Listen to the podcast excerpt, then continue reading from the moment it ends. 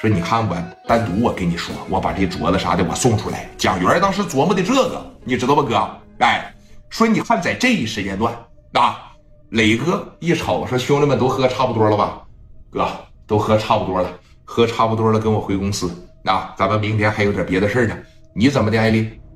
那我跟你去呗。行，你跟我去吧。蒋元走。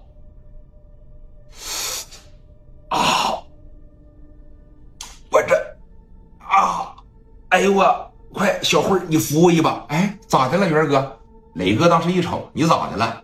哥呀，你们先去啊，一会儿我开车回去。不行，我这肚子呀，我憋泡粑粑，不行，我憋不住了，哥。哎呦，不行，哎，磊哥这一瞅说，你看，这越到关键时刻，行行，一会儿你自个儿过去啊，走走走，咱先过去啊，咱先过去。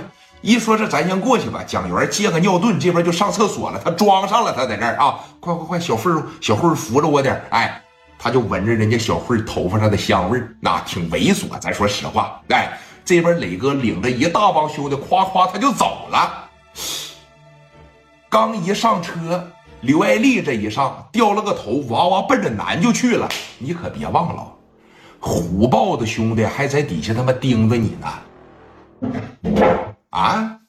虎豹的兄弟在底下都盯你半天了，眼瞅着聂磊这一出来掉头就走了，这太快了！哎，这怎么走了呢？跟上，跟上！这刚一说跟上，说你看，蒋元从楼上就下来了，在门口啊立了，说能有个一两分钟。他瞅着聂磊走完了以后吧，说你我再上去给小慧表白去。他当时琢磨的这个嘛，哎。在这就一直目送着他磊哥离开，慢点哥啊，半小时我就到啊，最多超不过一个小时。哎，慢点哥啊，人这边瞅着了，说别的，这小子这不在这儿呢吗？说这个你眼瞎呀？这不跟聂磊在一块那小子吗？那天打咱前数他打我打的欢。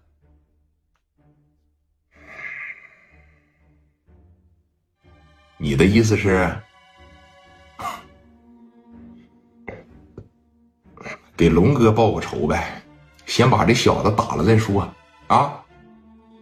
行，那现在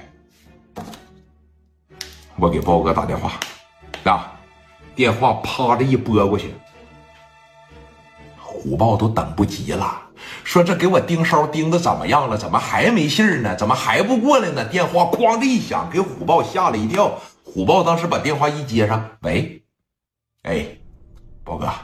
好机会啊！绝对现在能给龙哥报个仇，咋的呢？在聂磊身边的小子挺能打的，那哥们儿大概说一米七八的个，长得圆圆乎乎的。这小子啊，咱不知道他叫啥。他现在应该自个儿一个人在这银星夜总会呢。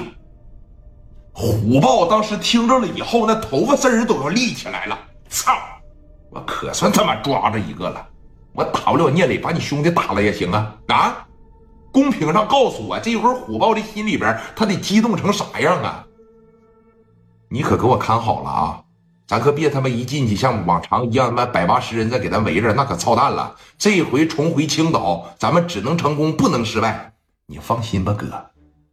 我刚瞅着聂磊领着八九个走了，他要是有人的情况下，能不跟他一块走吗？他也不知道咱回来了啊。还有，蒋元为什么在这个地方啊？